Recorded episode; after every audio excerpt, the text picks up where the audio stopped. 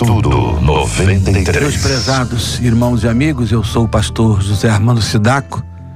Eu pastoreio em Teresópolis, Igreja Batista em Barra do Imbuí. E vamos estudar por algum tempo a história de grandes heróis da fé da Bíblia Sagrada. E eu começo com a vida de Moisés, um dos grandes heróis da fé. E eu queria ler em Êxodo, capítulo 3, versos de 1 a 10, que diz assim: Apacentava Moisés o rebanho de Jetro, seu sogro, sacerdote em Midian, e levou o rebanho atrás do deserto e veio ao monte de Deus, a Horebe. E apareceu-lhe um anjo do Senhor em uma chama de fogo, no meio de uma sarça, eh, no lugar do cananeu, no meio de uma sarça que ardia, e olhou naquele lugar, e eis que a sarça ardia no fogo e a sarça não se consumia. Moisés disse: Agora me virarei para lá e verei esta grande visão, porque a sarça se não queima. E vendo o Senhor que se virava para lá a ver, bradou Deus a ele do meio da sarça e disse: Moisés, Moisés. E ele disse: Eis-me aqui. E disse o Senhor: Não te chegues para cá. Tira os teus sapatos dos teus pés, porque o lugar em que estás é terra santa. Disse mais: Eu sou o Senhor Deus de teu pai, Deus de Abraão, Deus de Isaac, Deus de Jacó.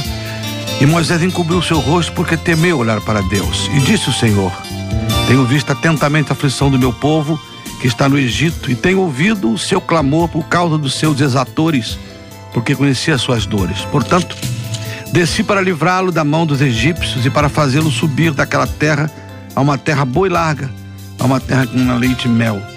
Lugar do cananeu, do eteu e do amorreu e do ferezeu e do eveu e do jebuseu e agora eis que o clamor dos filhos de Israel chegou a mim, e também tenho visto a opressão com que os egípcios os oprimem.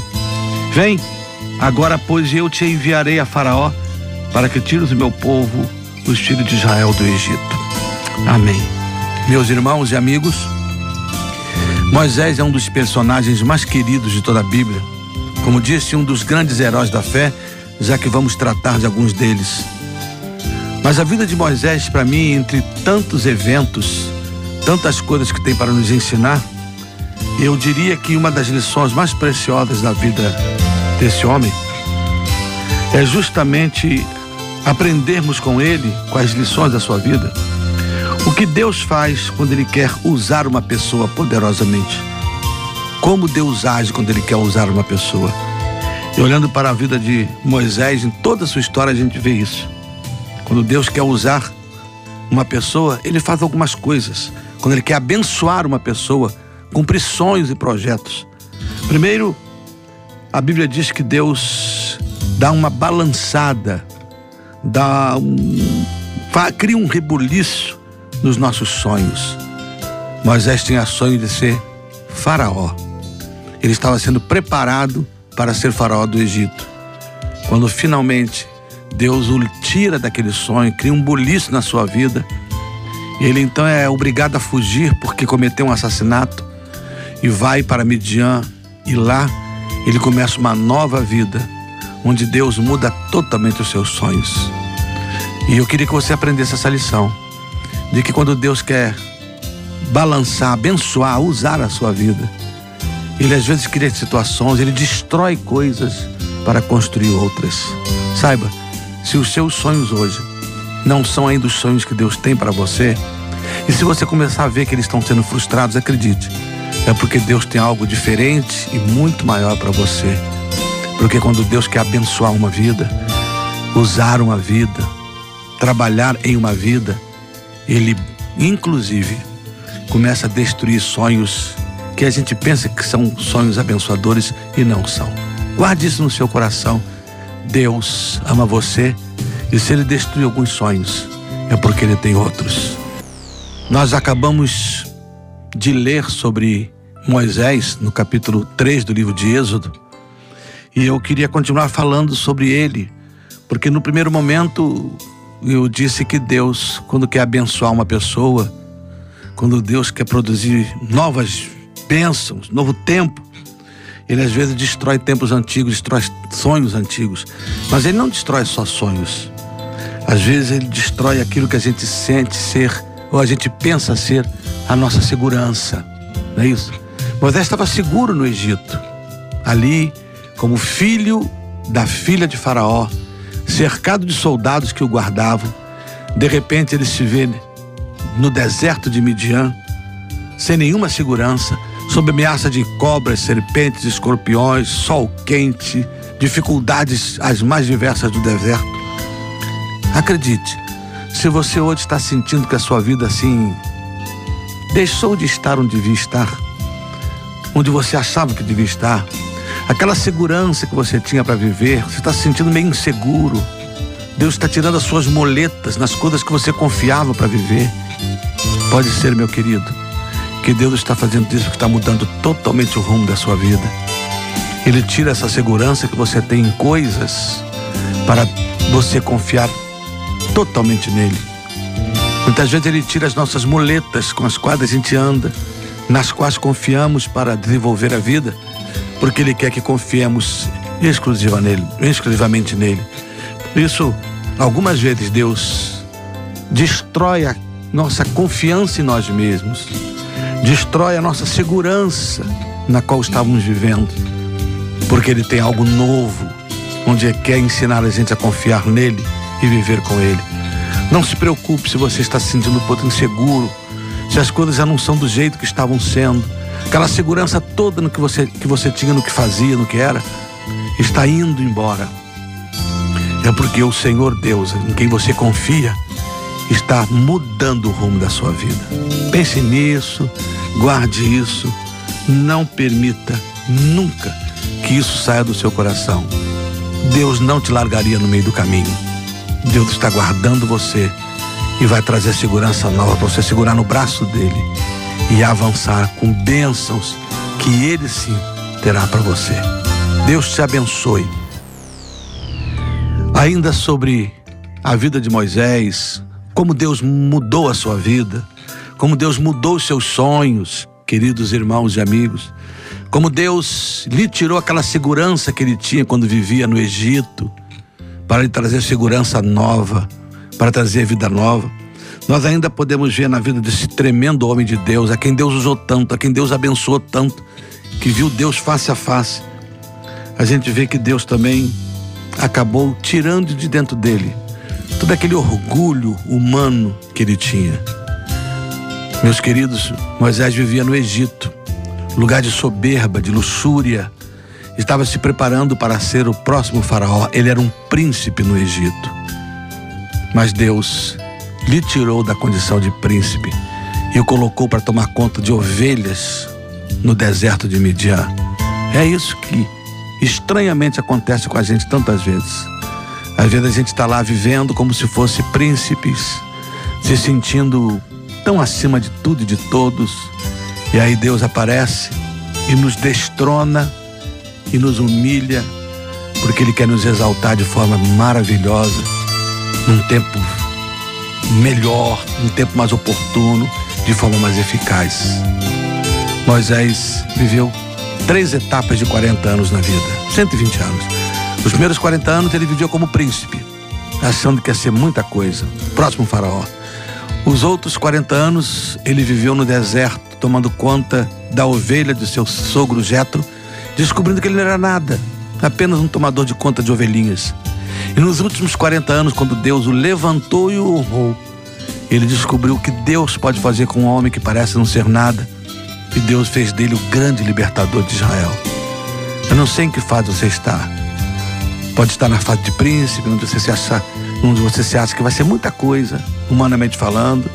Tem o controle da sua vida, a soberba ainda te domina. Acredite, é possível que Deus humilhe é, você e tire você desse pedestal e te coloque numa situação que você nunca esperava para depois te honrar e fazer de você alguém muito abençoado e abençoador. Isso é próprio do nosso Deus. Sabe por quê? Porque, meus irmãos e amigos, Ele quer sempre o melhor. Quando nós estamos achando que somos um príncipe, que temos muita soberba em nós mesmos, que seremos os tais, Deus nos arranca daí e nos leva para um lugar onde não somos nada e depois nos ergue para sermos servos, servos abençoados, como ele foi, que levou Israel à libertação, que abriu o Mar Vermelho, que passou com o povo, conduziu rumo a Canaã. Deus é capaz de fazer isso. Quando Ele tira algo da gente, é porque Ele tem algo muito maior esperando por nós. Deus às vezes humilha a gente. Quando Ele percebe soberba, autoconfiança, Ele tira. Porque Deus é suficientemente sábio para saber quando e como nos exaltar, para nos tornar bênçãos, para trazer realização para a nossa vida.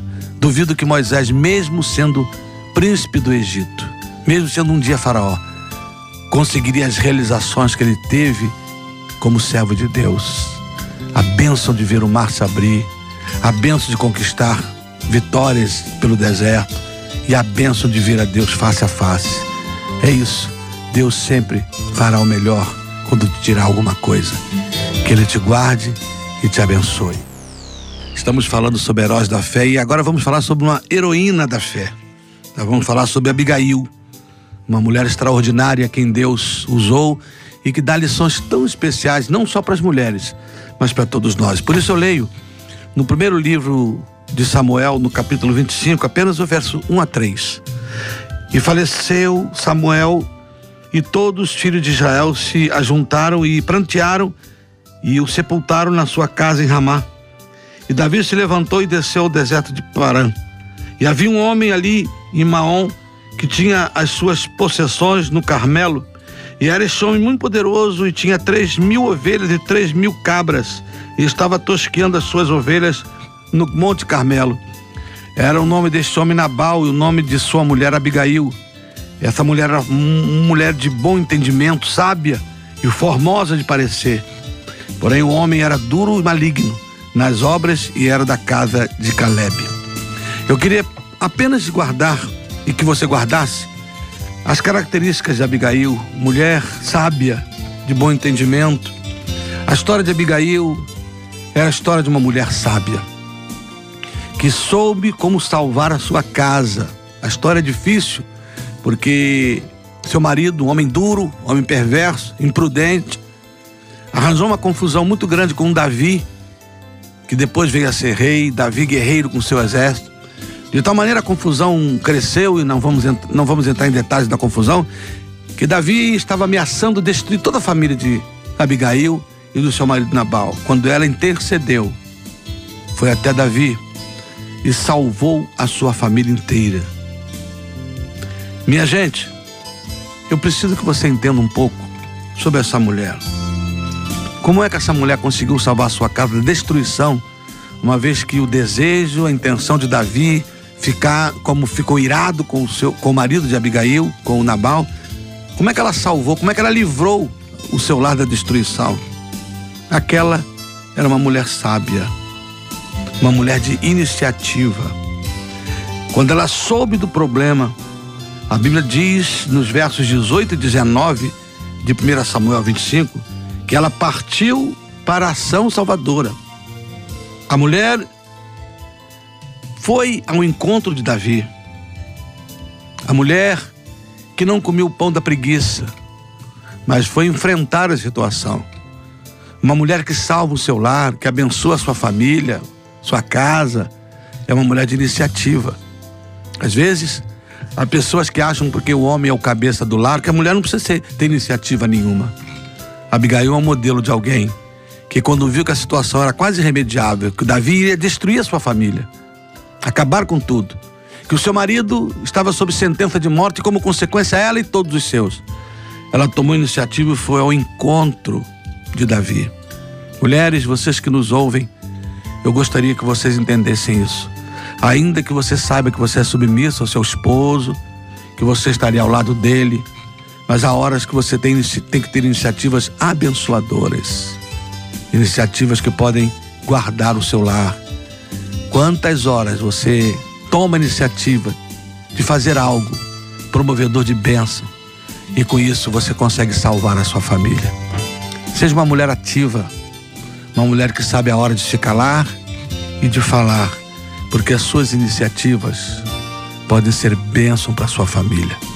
Que nesta hora você não esqueça disso E que Deus abençoe moças que um dia serão mães, esposas.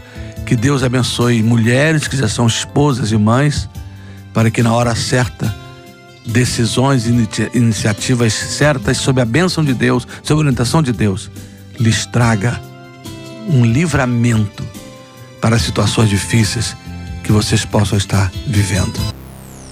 Como a gente está vendo sobre a vida dessa fantástica mulher chamada Abigail, mulher que salvou o seu lar da destruição, dada a imprudência do seu marido, a gente viu que, em primeiro lugar, ela foi uma mulher que conseguiu fazer isso, conseguiu interferir na desgraça e trazer de volta a paz ao seu lar, porque foi uma mulher que tomou iniciativas certas, ela procurou Davi. Mas ela não fez só isso. Ela também assumiu sabiamente a responsabilidade no meio da crise. Nesse capítulo 25 de 1 Samuel, que conta a história da vida dessa mulher sábia, diz que, lá nos versos 24, 25 e 28, diz que ela assumiu a responsabilidade da crise. Ela tira o foco da ira de Davi por seu marido e coloca sobre ela, que está tendo a oportunidade de conversar com Davi. Ela se apresenta diante dele na, no meio do caminho, vai, ela vai ao encontro do guerreiro Davi, que ainda não era rei, mas era um guerreiro, e diz para ele: A culpa é minha. Foi eu que deveria ter tomado outras atitudes e não pude tomar. A culpa é minha porque eu que poderia ter ajudado, eu deveria ter assumido a responsabilidade de fazer aquilo que meu marido não fez. Eu deveria ter feito. Aqui está uma mulher que sabiamente toma para si a responsabilidade, que sabe dialogar, que sabe dizer o que precisa ser dito, que sabe assumir uma responsabilidade que às vezes não é tanto dela assim, mas no momento da conversa, ela precisa ter o que dizer a Davi para que ele não destrua sua casa, não acabe com a sua família. Então ela diz para ele: Olha, eu sou a responsável. Ela assume para si o peso daquele momento. Hoje, quando a gente vive, no, vive num mundo em que ninguém quer responsabilidades, aqui está Abigail assumindo responsabilidade. Hoje, quando todo mundo quer culpar o outro por alguma coisa que acontece de ruim, Abigail sabiamente toma para si responsabilidade para livrar a sua família. E ela dialoga com Davi. Nos versos 30 e 31, ela elogia Davi. Fala para ele quem ele vai ser. Você ainda vai ser o rei. Você é um homem que não deveria se sujar as mãos, manchando as suas mãos, matando pessoas. Não faça isso. Nos versos 30 e 31, ela consegue trazer a Davi um entendimento, mexe com o ego daquele homem. E com isso, ela consegue aplacar a ira dele. Você não deve manchar as suas mãos, como meu marido Nabal. Você um dia vai ser grande, vai ser rei. Não faça isso. Abigail sabia como conseguir aquilo que queria. Portanto, sabiamente, ela calma Davi, orienta Davi. Como é bom quando a gente conhece uma mulher sábia que com as suas palavras desarma a ira de um homem, desarma a ira de uma pessoa, com palavras bonitas, elogiosas, verdadeiras consegue tirar o rumo, da, mudar o rumo das coisas, tirar o foco do ódio e amenizar as coisas. Você, mulher, como uma palavra sua pode mudar o seu lar? Como uma palavra sua pode acabar com ódios? Como uma palavra sua, uma, um, um, um assumir de responsabilidade, pode desviar o foco da destruição e restaurar a paz? Por isso, eu quero que você entenda a vida de Abigail como uma, um, eu diria, como um exemplo, um modelo para você de alguém que fez com que a paz reinasse numa ameaça enorme de crise, de destruição. Porque com palavras sábias, primeiro assumindo a sua própria responsabilidade, a responsabilidade dos fatos, tomando para si a responsabilidade. E segundo, porque ela soube dialogar com ele trazendo Davi para a realidade dos fatos. Uma mulher assim restaura paz, destrói tragédias, elimina crises. Que Deus te abençoe, mulher. Que Deus te abençoe, moça, para que você entenda que esse é o caminho de uma mulher sábia. Minha gente, quando a gente reflete, como a gente está refletindo sobre Abigail, a gente olha tanta coisa boa na vida dela, mas a gente nota também que é uma mulher que não era só alguém sofrida, que não é só alguém que estava tentando, quando ela tomou a culpa sobre si mesmo, apenas apaziguar a ira de Davi para não destruir o seu lar, para preservar Nabal, seu esposo. Mas ela também pensava nela. Ela também queria ser feliz.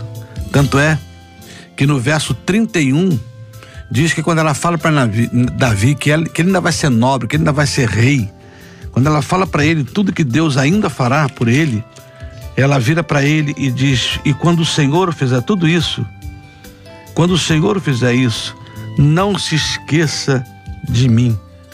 Quando o Senhor te fizer feito bem, quando o Senhor te fizer bem, não se esqueça de mim. Lembre da tua serva. Em outras palavras, quando chegar o dia em que Deus te honrar, Davi, quando chegar o dia da sua bênção, Pense em me ajudar também a ser feliz. Pense em me socorrer. Ela não sabia como isso poderia acontecer. Mal sabia ela que aquela frase que ela estava dizendo para Davi era profética para a vida dela. Por quê?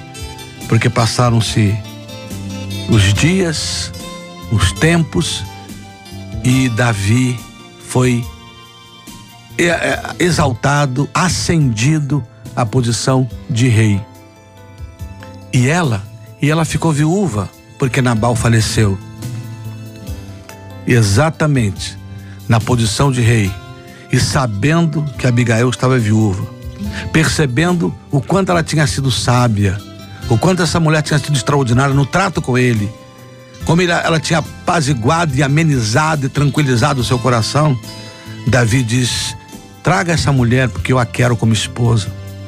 Portanto, quando ela disse: lembra de mim, mal sabia ela que a lembrança que Davi teria, que poderia ter um dia, era trazê-la para ser esposa por causa da sua viuvez. E aí ela veio e se tornou a mulher do rei. É isso que cada mulher que está me ouvindo pode aprender. Você não sabe o que Deus pode fazer pela sua vida no futuro. Apenas diga: Senhor, lembra de mim. Lembra de mim. Eu também quero ser feliz. Talvez você esteja hoje numa infelicidade, numa frustração como ser humano, ou na vida espiritual, profissional, conjugal. Liga para, diga para Deus, não esqueça de mim. Deus não esqueceu de Abigail. E quando Davi foi erguido rei, e que ela já não tinha compromisso com Nabal, Deus a trouxe para ser esposa do rei. Acredita, eu não sei qual será o destino da sua vida. Uma coisa é certa: se você for essa mulher sábia, se você puder olhar para Abigail e ver na palavra de Deus, através da história dessa mulher, virtudes e bênçãos, Deus não vai esquecer de você. Na hora certa, Ele vai torná-la feliz. Na hora certa, Ele vai abençoá-la. Na hora certa, Ele vai cuidar para que você conheça a bênção de ser feliz. Deus não vai esquecer. Diga para ele isso: eu estou aqui Abigail não tinha ido embora porque Nabal era um mau esposo. Abigail não abandonou o lar por isso. Ela esperou que o Senhor intervisse por ela. E Deus interviu. E ela ainda foi feliz pela misericórdia de Deus. Espere em Deus. Nenhuma decisão precipitada é bem-vinda. Aguarde no Senhor. Seja sábia. Continue lutando para a paz do seu lar como Abigail fez. Tome iniciativas certas, com as palavras certas, com a maneira certa e espera, porque por causa disso Deus ainda vai te tornar muito feliz. Que Deus te abençoe, prezada irmã, prezados irmãos, porque a vida de Abigail é uma inspiração para todos nós. Eu quero falar de um herói agora que teve lá suas lutas, mas foi um herói. Eu quero falar do apóstolo Pedro. E para falar de Pedro, eu queria mencionar uma história da sua vida que tira para nós muitas lições importantes, que está registrada em Lucas capítulo 22, verso 54 ao verso 62, que diz assim: Então, prendendo a Jesus, o levaram e o meteram em casa do sumo sacerdote, e Pedro seguia-o de longe. E havendo-se acendido fogo no meio do pátio, Estando todos sentados, sentou-se também Pedro entre eles. E como certa criada, vendo estar assentado ao fogo, pusesse os olhos nele e disse: Este também, este também estava com Jesus. Porém, Pedro negou, dizendo: Mulher, não o conheço. E um pouco depois, vendo o outro, disse: Tu és um deles. Mas Pedro disse: Homem, não sou. E passada quase uma hora, um outro afirmava, dizendo: Também este verdadeiramente estava com ele, pois também é galileu. E Pedro disse: Homem, não sei o que dizes. E logo estando ele ainda a falar, cantou o galo. E virando-se o Senhor, olhou para Pedro. E Pedro lembrou-se da palavra do Senhor, como lhe tinha dito: Antes que o galo cante, hoje me negarás três vezes. E saindo Pedro para fora, chorou amargamente. Meus irmãos, meus amigos, essa história de fracasso, por incrível que pareça, é a história de um herói da fé.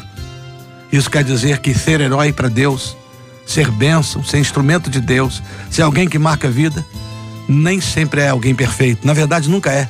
Não há perfeitos. As pessoas que mais escreveram na Bíblia, os três homens que mais escreveram na Bíblia, foram os três homens que foram assassinos. Paulo, que matou friamente junto com os seus Estevão, Moisés, que matou um egípcio, e Davi, que articulou, arquitetou a morte de Urias, seu general. Três assassinos, os três homens que mais escreveram na Bíblia, porque foram homens transformados por Deus. Pedro é um homem desse, que foi transformado totalmente. Mas essa história aqui é a história para nos alertar. É a história que mostra como Pedro caiu, fracassou. Jesus tinha dito, Pedro, antes que o galo cante, você vai me negar. E ele disse que nunca faria isso. Aqui está o primeiro motivo da queda de Pedro, que está lá nesse mesmo capítulo eh, 22 de Lucas, verso 33, quando Jesus falou: Pedro, tu vais, tu vais me negar antes que o galo cante. Três vezes tu vais me negar. E Pedro, na sua autossuficiência, disse: Senhor, pode ser que todo mundo aqui te abandone, mas eu nunca vou te abandonar. Aí está o perigo da autossuficiência. Porque Pedro caiu? Porque ele achou que era o único que não cairia. Quando a autossuficiência me domina, eu estou perto da queda. Quando a autossuficiência me faz pensar que eu sou, que eu estou acima de todos, que eu sou infalível, que tudo pode acontecer com todo mundo, como disse Pedro, esses aí podem te deixar menos eu. Quando eu estou nessa altura da minha vida, nesse patamar existencial, eu estou muito perto da queda. Meu irmão, a primeira lição que eu aprendo para evitar uma queda: cuidado com a autossuficiência. Quando você acha que com você não acontece, está perto de acontecer. Deus te guarde da autossuficiência. Em nome de Jesus. Esse Pedro, queridos irmãos e amigos que estamos falando dele como herói da fé, caiu. Caiu, tropeçou, teve que chorar depois amargamente, teve que ter uma restauração enorme, teve. Mas a sua queda nos dá muitos exemplos. Primeiro, eu disse que ele caiu pela sua autossuficiência, mas eu queria também dizer que a segunda coisa que fez Pedro cair é que ele seguia Jesus de longe. O texto diz que enquanto Jesus está lá dentro sendo, sendo julgado, ele estava sentado cá no meio dos inimigos do Senhor, de longe. Você quer saber quando um crente cai? Quando um cristão sucumbe e acaba fracassando em um tempo da vida? É quando ele começa a seguir Jesus de longe. Seguir Jesus de longe é seguir sem compromisso, é seguir sem assumi-lo, é, é seguir sem ser fiel a qualquer preço.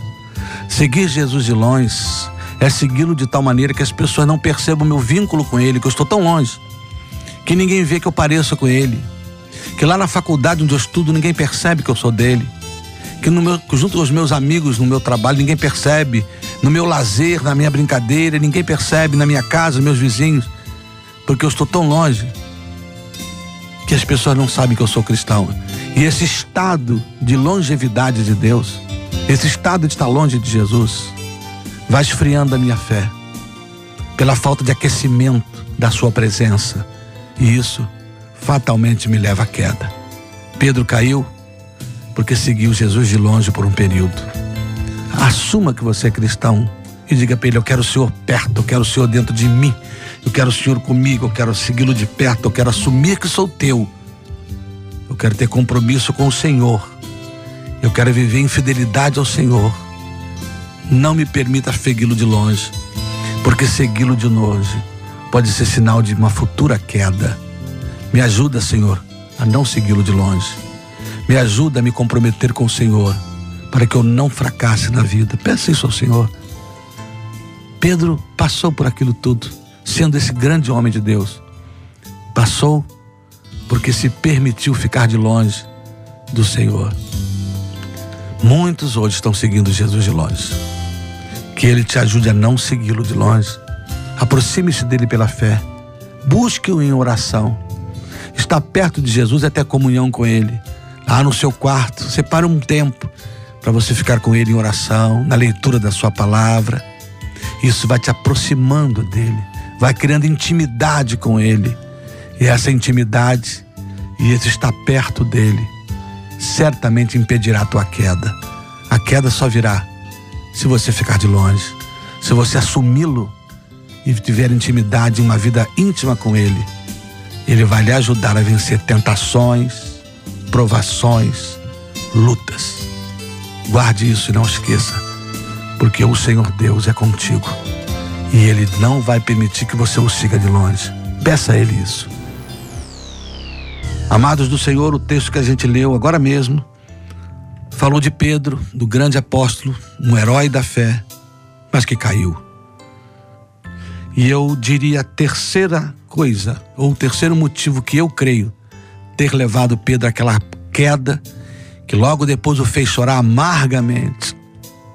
O terceiro motivo, o texto diz que ele sentou-se entre os escarnecedores sentou-se entre os escarnecedores. Enquanto Jesus está lá dentro sendo julgado, ele ficou cá fora, em volta de uma fogueira, onde só inimigos de Jesus estavam sentados. E ele se assentou entre eles, se identificou como um deles, negou que o conhecia, não o assumiu publicamente. Ah, meus queridos, aqui está um grande perigo da nossa queda quando nós começamos a sentar na mesa dos escarnecedores, quando a gente começa a se aproximar dos inimigos do Senhor, de tal maneira que nos identificamos com eles. E logo em seguida vem um próximo e terrível passo. Nós não assumimos, porque no meio dos inimigos as pessoas não assumem que são de Jesus. Por isso, quando perguntaram, você é um deles? Ou afirmaram, ele dizia, não sou, não sei o que dizes, nunca ouvi, não o conheço. Porque quando a gente está no meio do inimigo, a gente não assume. Quando a gente está assimilando a cultura inimiga, a vida do inimigo, dos inimigos de Cristo, do mundo, portanto, nós não assumimos que somos dele. Pedro caiu porque sentou-se na roda dos escarnecedores. A Bíblia diz: Bem-aventurado o homem que não senta na roda dos escarnecedores, porque tem prazer na lei do Senhor e nela medita dia e de noite. Cuidado com as rodas onde você senta. É claro que a gente não odeia as pessoas, que a gente tem que estar no mundo vivendo, que a gente tem que estar ali para ser luz, para abençoá-las. Mas sentar na roda quer dizer concordar com elas. Sentar na roda é viver como elas. Sentar na roda dos escarnecedores é assimilar a cultura dos escarnecedores. E como vimos no texto, é negar Jesus. É aceitar a zombaria que os escarnecedores fazem dele. Ame o mundo, Ajude pessoas, compartilhe com elas a sua fé, tenha amigos, mas não compartilhe dos seus escárnios. Não sente na roda dos escarnecedores. Não vá para ambientes onde Jesus é escarnecido, porque fatalmente esses ambientes vão influenciar sua vida e vão levá-lo à queda. Pedro foi restaurado, graças a Deus. E se você já fracassou, por um motivo desse, autossuficiência, achou que com você nunca aconteceria, porque começou a seguir Jesus de longe, começou a esfriar na fé, ou porque se assentou com os escarnecedores, começou a ir em ambientes mundanos e se sentir bem lá, você negou Jesus, fracassou, ele hoje está te chamando de volta, com a pergunta que ele fez para Pedro: Pedro, tu me amas? Tu me amas? É extraordinária a graça de Jesus, não é, minha gente? Jesus não perguntou: por que, que você fez isso, Pedro? Jesus não censurou, Pedro, você fez tudo errado. Não, ainda que soubesse que ele tenha feito tudo errado. A pergunta de Jesus não foi por que você fez isso. A pergunta de Jesus foi: Você me ama? Você é capaz de me amar ainda? Porque se você é capaz de me amar ainda, vem e apacenta o meu rebanho, eu ainda te quero. Foi aí a restauração de Pedro. Se você tiver caído, se você tiver fracassado, porque seguiu de longe, porque foi autossuficiente em algum momento, porque sentou-se com os escarnecedores, ele hoje está dizendo para você: pode vir, eu ainda te quero de volta. A pergunta que ele vai, quer te fazer agora é essa: não é porque você fez isso, não é quanto tempo você levou fazendo isso. A pergunta é: você ainda me ama? Você ainda pode me amar? Então pode voltar, que eu te recebo. Isso chama-se graça. E é essa graça que está ao alcance de cada um de nós aqui, de você ou de mim, que um dia fracassamos, caímos, negamos, mas que chorando amargamente, reconhecemos o nosso erro, pedimos o perdão e declaramos que o amamos. E aí, ele nos toma outra vez em seus braços. Hoje é o seu momento. Agora é a sua hora de voltar para os braços daquele que a única pergunta que tem para fazer a você hoje é essa: Você me ama? Não quero saber quanto tempo você passou no mundo, quanto tempo você ficou na roda dos escarnecedores. Eu só quero saber se você ainda pode me amar. Se pode, vem que eu te recebo. Ele te recebe hoje incondicionalmente, sendo você quem é sendo eu quem sou. Quando ele morreu na cruz, ele morreu. Foi Deus quem morreu na pessoa de seu filho Jesus. Deus nos ama tanto que preferiu morrer do que ficar sem nós. Que Ele te guarde, que Ele te sustente. Não desista. Por mais que você tenha fracassado, porque Ele quer de volta. Apenas a pergunta que faço a você foi a que Ele fez a Pedro. Você ainda o ama? Se o ama, pode vir, porque Ele também te ama incondicionalmente. Deus te abençoe grandemente. Um abraço. Amém. A palavra revelada ao seu coração. Estudo 93.